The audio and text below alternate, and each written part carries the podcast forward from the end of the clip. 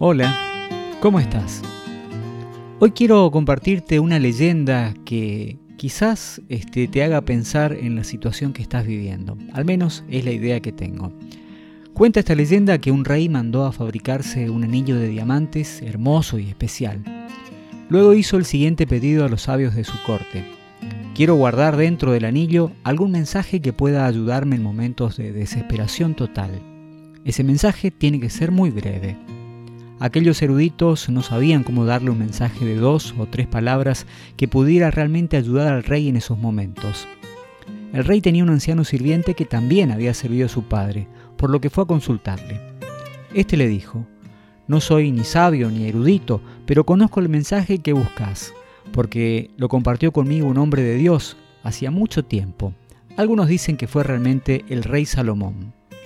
El anciano escribió tres palabras en un pequeño papel lo dobló y se lo entregó al rey con la advertencia.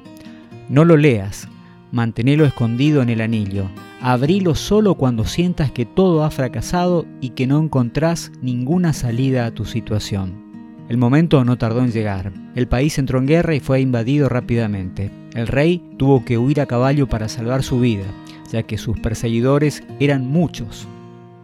Llegó a un lugar donde el camino se acababa. Enfrente había un precipicio y un profundo valle. Caer de él sería el fin. No tenía ni reino ni ejército.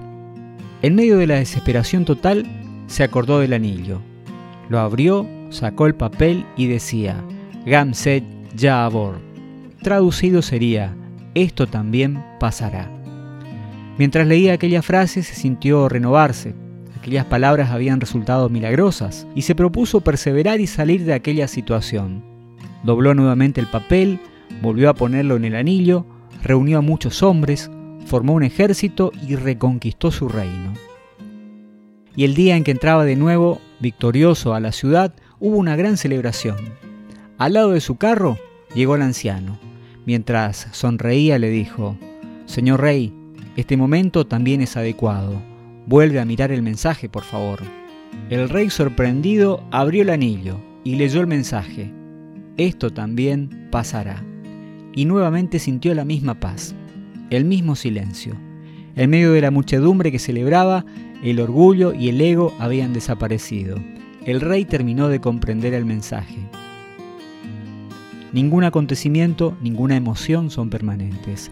Como el día y la noche, hay momentos de alegría y momentos de tristeza. Aceptalos como parte de la dualidad de la naturaleza, porque son la naturaleza misma de las cosas. Espero que te haya gustado. A mí me encantó y ojalá también pudiera tener un anillo que me recuerde siempre que esto también pasará.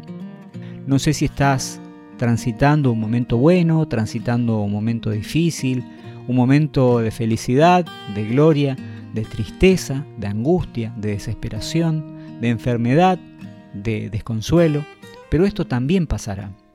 Nosotros como cristianos tenemos que pensar que, estamos de paso, que en esta circunstancia que nos toca vivir estamos como peregrinos y a la vez extranjeros porque somos ciudadanos del cielo, estamos de prestados en la tierra. Quiero invitarte a reflexionar dónde estarás dentro de, un tiempo, quizás eh, en un momento bueno o en un momento malo, pero todo en la vida tiene un ciclo, todo tiene un día y una noche.